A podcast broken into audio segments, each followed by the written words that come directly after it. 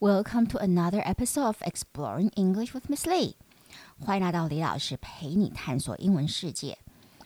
呃，在台湾的体制教育里，国二的第一次段考会考英，就是第二次段考啊。OK，国第第二次段考都一定会考英文的书写体，也就是我们所说的 cursive writing。cursive writing。呃，但其实我一直都很纳闷，为什么要考 cursive writing？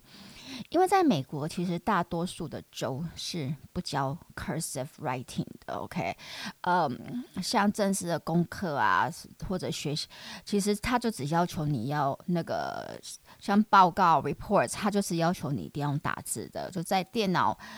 电脑之前就是你要用 typewriter 要打，OK，然后电脑之后更是就是要用那个 printer 印表机印出来嘛，所以正式的功课一定就是 print，OK，要用 print 或者用 type 的。那学校的考试如果真的是需要做 short answer essay 的话，就是短短呃段段落文段落的回答的话。他其实也没有要求你要用什么字体作答，所以也造成他们每个人的字都真的很很。若以台湾的英文老师的标准来说，他们的字体都手写的字体都很难看。OK，根本不像我们这边这样子，就大家都都写的还蛮正，就是很正啊。OK，然后非常的。清楚，OK，就像在刻的一样，呃，而且而且我们这边还会要求，如果你写太吵的话，会叫你重写，在那边是绝对不会有的，是，因为他们觉得说，就是自你自己的 handwriting 就是你的 style 嘛，OK，那不需要有一定要很知识化，所以像我的大学啊或者研究所的时候，那我我常常那个我的 paper。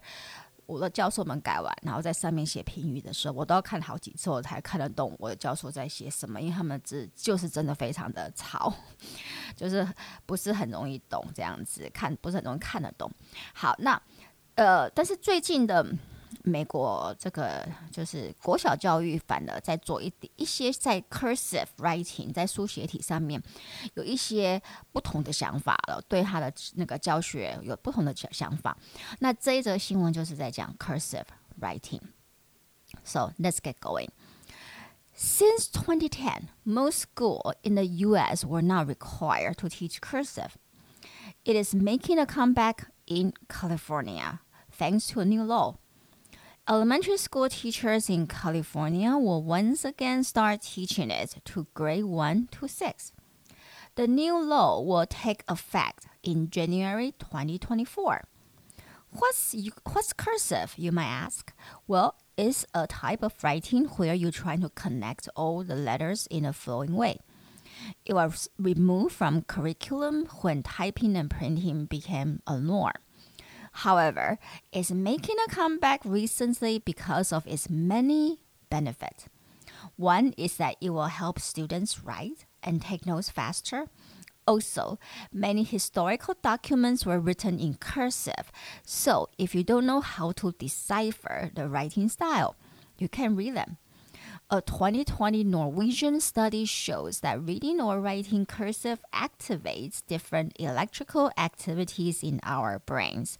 So, learning it will enhance our brain muscles. Besides California, 17 other states are also requiring teachers to teach it in elementary schools. So since 2010，就从二零一零年开始，most schools in the U.S. were not required to teach cursive。大多数在美国的学校 were not required，没有被要求 to teach cursive，要教书写体了。It is making a comeback in California。但是最近呢，它就是 make a comeback，就重磅回归。In California，在加州就重磅回归了。 Thanks to a new law，主要是因为一个新的法条。Elementary school teachers in California will once again start teaching it。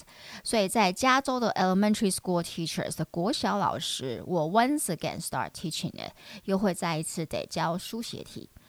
呃，teaching it to, I guess。teaching to grade one to six，应该就是小一到小六了。OK，the new law will take effect in January 2024。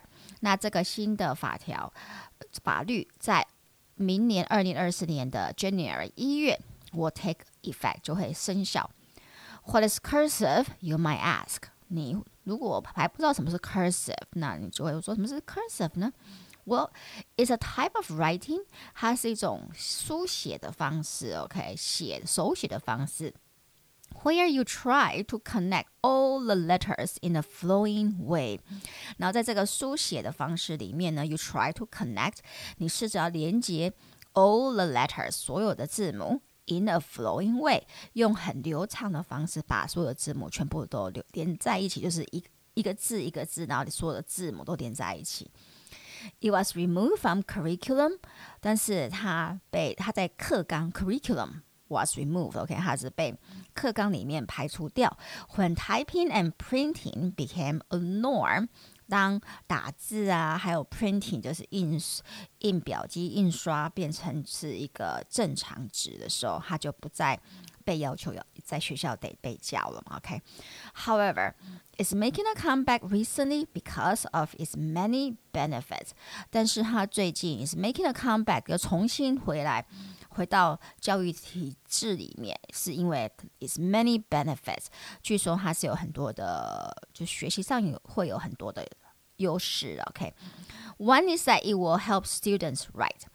当然，一个最大的优势就是它会 帮忙学生写啊，and also take notes faster，还有做笔记的速度会都比较快，因为毕竟书写题嘛，OK，就是不像是印刷题比较会比较慢一点。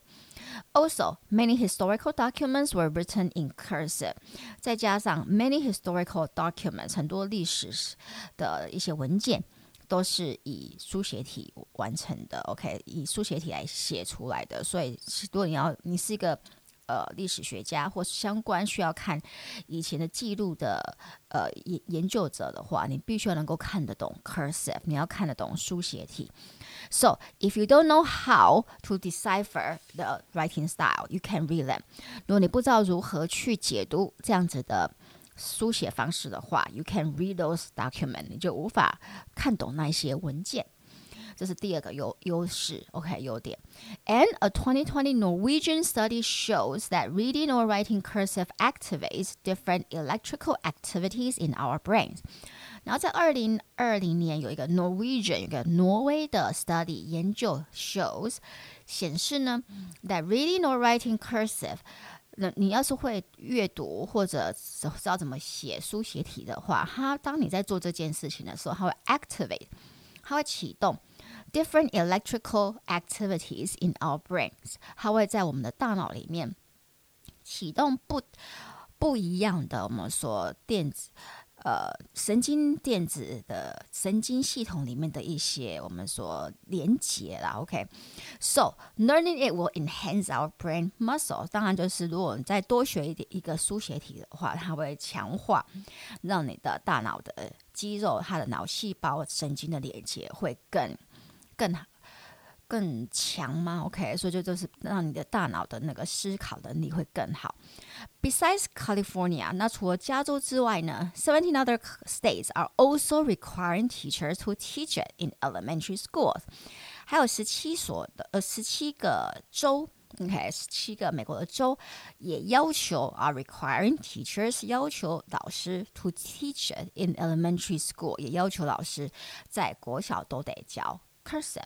所以以上的这个新闻就是在讨论为什么 cursive 书写体现在在美国又开始成为半主流的一个我们说教育的一个呃目标了嘛？OK，好，如果你觉得我的 Podcast 对你的英文学习有帮助，就请到 Apple Podcast 帮我按五颗星订阅和分享，也可到到李老师陪你探索英文世界脸书和 IG 粉丝专业按赞追踪或留言。那我们就下期见喽！Talk to you next time on Exploring English with Miss Lee. Goodbye.